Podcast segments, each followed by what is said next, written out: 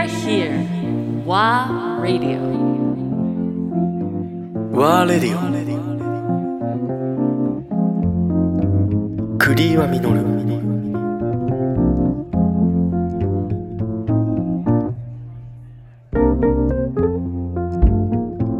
やっぱうん分かりやすく言うとお酒ってアルコールって悪だっていう、はいそういうこう概念もすごく広まってて、っていうのはまあもうここもう10年以上その健康志向、あー今ももうその真っ只中ですけど、で僕自身もすごくうん。健康志向って、まあ、自分で言うのなんですけど、うん。ちょっと健康オタクっぽいところあって。あるね。ええ。ただ、あの、なんでしょうね。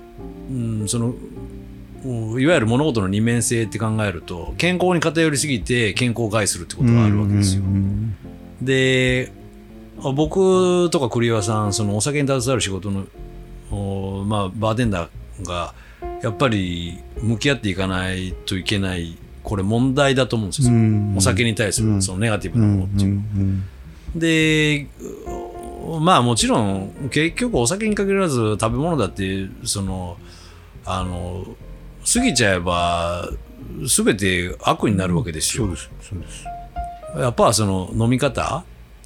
うん。だし、僕あの、栗屋さんのこの、あの、おラジオも好きで、一通り聞かせてもらってるんですけど、あの、その中で僕らその、まあ、人類が衣服着る前からもう酒飲,、ん、飲まれてたってはい話はい聞いた時に、やっぱりとか思ってでそのいわゆるあの神事うん。とかに関しても必ずお酒っていうのはあるわけですよ。はい。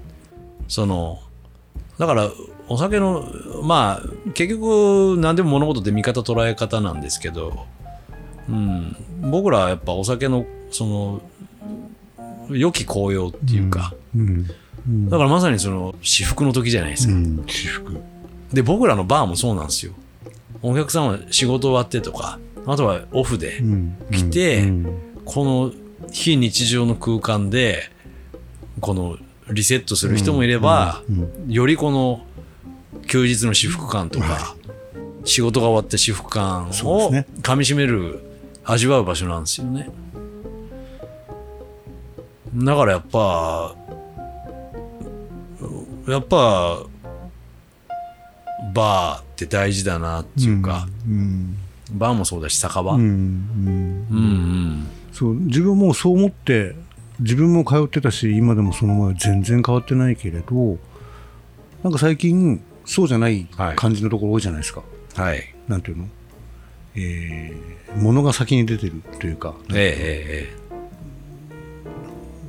歴史的な物語を抜きにして、ええはい。トレンド？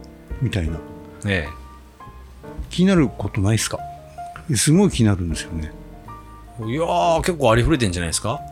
はっきり言いますけど、ね。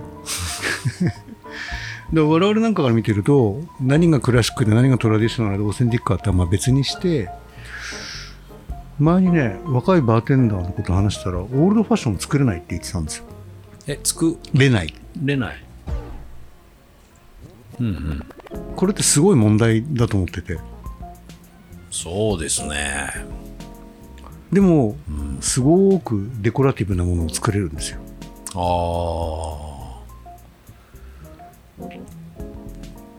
なんか、なんか違うなって。思いません？いやあんまりこう批判的なことは言いたくないけど。あああけどそうですね。ね確かにそのその僕らの業界っていうのもすごくこうあの変化のスピード速いんで今、うん。あの危惧する部分であると思います。ですよね。はい、ただ自分がやはり感じますのはまさにそのまあデコラティブだったりとかこう視覚的にとか分かりやすいもの、うんうんうん。うん。うん。比較的その欧米のエッセンスなんですけどあのそういうものを取り込んでであーいわゆるバーテンダーとミクソロジストってちょっとこう、うん。まあ、おうん。欧米的には比較的ミクソロジストはこう10年、20年前に流行ったんで、ね。そのその煽りがまあ日本にも来てて、うん。でそれをまた日本人の特に若い世代の人たち、まあ、今僕らの同世代うん。あの40代とかの人たちが牽引してる部分があるんですけど、うん。あの広まってますすごく、うん。うん。ただ栗谷さんおっしゃるようにじゃあそういう人たちがあのまあ俗に言われるスタンダードカクテルっていうそのまあ昔からあるクラシックなスタイルの。であの基本的に普通のバーだったらどこに行っても注文すれば出てくるっていうカクテル。そういうものがまともに作れないっていう状況が起きてるんですよ。うんね。まともっていうのはその材料を入れてシェイクすればそういう形になるんですよ。うん。なるんだけど美味しくないんですよ。単純に。そうなんですよでそもそもそれがじゃあうーんまあすごく有名なギムレットっていうカクテル、うんジンとライムジュースと、うんまあ、シロップ入れる人と入れない人いるんですけど、うんまあ、基本的にレシピ上はあのシロップ入れるんですけど、うんそのシンプルなカクテルを3種類かしか入らない。そのそこにどんな意味合いとどういう自分のそのうん。あのお気持ちっていうか、ん思いを込めるかね。あの一つので理論でもあるし、うん。なんかあのその込めて作れるか、うん。うん、はっきり言うとその料理もそうですけどそういうものがない人が作るものっていうのは人の心を打たないわけですよ、はいはい。だからやはりでもそういった意味ではあのもう一回そのクラシックなスタイルっていうか専門職ならではの一つのそのあのなんでしょうね。その中でのルールも多少あるありますし、うん、あとそのわきまえも必要ですし、はい。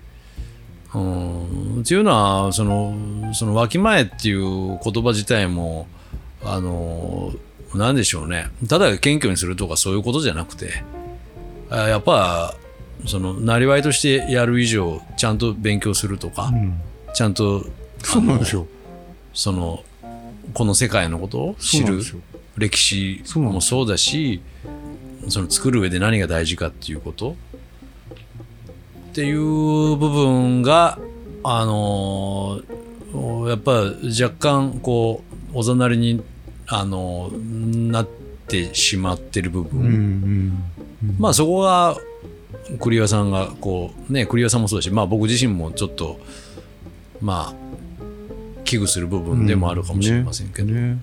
あのもうリアルな話それでお金もらうのではい。なりわいとしてやっていてでこの仕事を成立させた人たちもう100年以上なわけじゃないですか、この仕事って。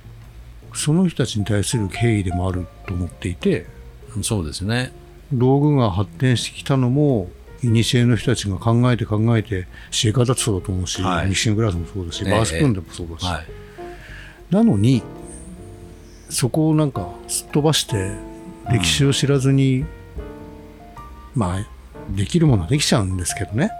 できちゃうんですけどなんかすごくね心配というかこの先どうなるんだろうなって思いながらそうは言っても自分は自分のスタイルは確立していきたいと思っているので、はいなちょっと本当山崎さんおっしゃった危惧すること多いですよね。雑誌とか見てても。うーん。ただまあなんでしょうね、うん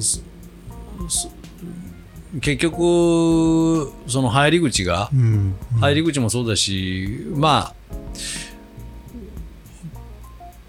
まあ僕自身もやっぱりそういうところはあったんですけどあのうーんある程度そのうーんやっぱり仕事として働いたり修行したりとかしてる中であのそういったまあ一種の深いところうん。の部分っていうんですか、はい。その掘り起こしていく作業っていうのが、まあうーんまあできない時もあるんですようんうんうんできない時もあるし僕もあの一時期興味すら湧かなかったんですよ。あれ、俺、この仕事好きで始めたはずなんだけどな、みたいな。それはやっぱり、もう、それ以上にコンペティションのことやってたりとか、別にコンペティションを否定するわけじゃないんですけど、あのーなんでしょうね。あのーその本質とか、本当に大事な部分っていう,、いうものに、まだなかなか気づけないレベルの時もあって、うん、まあ、かといって、今がじゃあ気づいてるのかっていうと、あの、まあ、まだまだですけど、ただ、少しそういうものが垣間見えるようになってきたっていう。まあ、だからこういう話、栗岩さんとできると思うんですけど、そうですよね。うん、だから、うん。今の若い人たちもまあまあねえ、まあ、入り口としてバーテンダーにまあなってくれてるっていうことはまあ嬉しいことでもあり、うんまあ魅力あるからね、うんええ。っていうことだよね。ただその本当のこの世界の楽しさ、うん。ちょっと知ってもらいたいなみたいな。知らなかったら本当にああ確かにね。もうこ。の仕事の魅力知らないままやめていきますよ。そうですね。うんまあ知れば知るほどこんなに楽しい仕事ないですから、深いですよ。本当深い。楽しくてしょうがない。ええ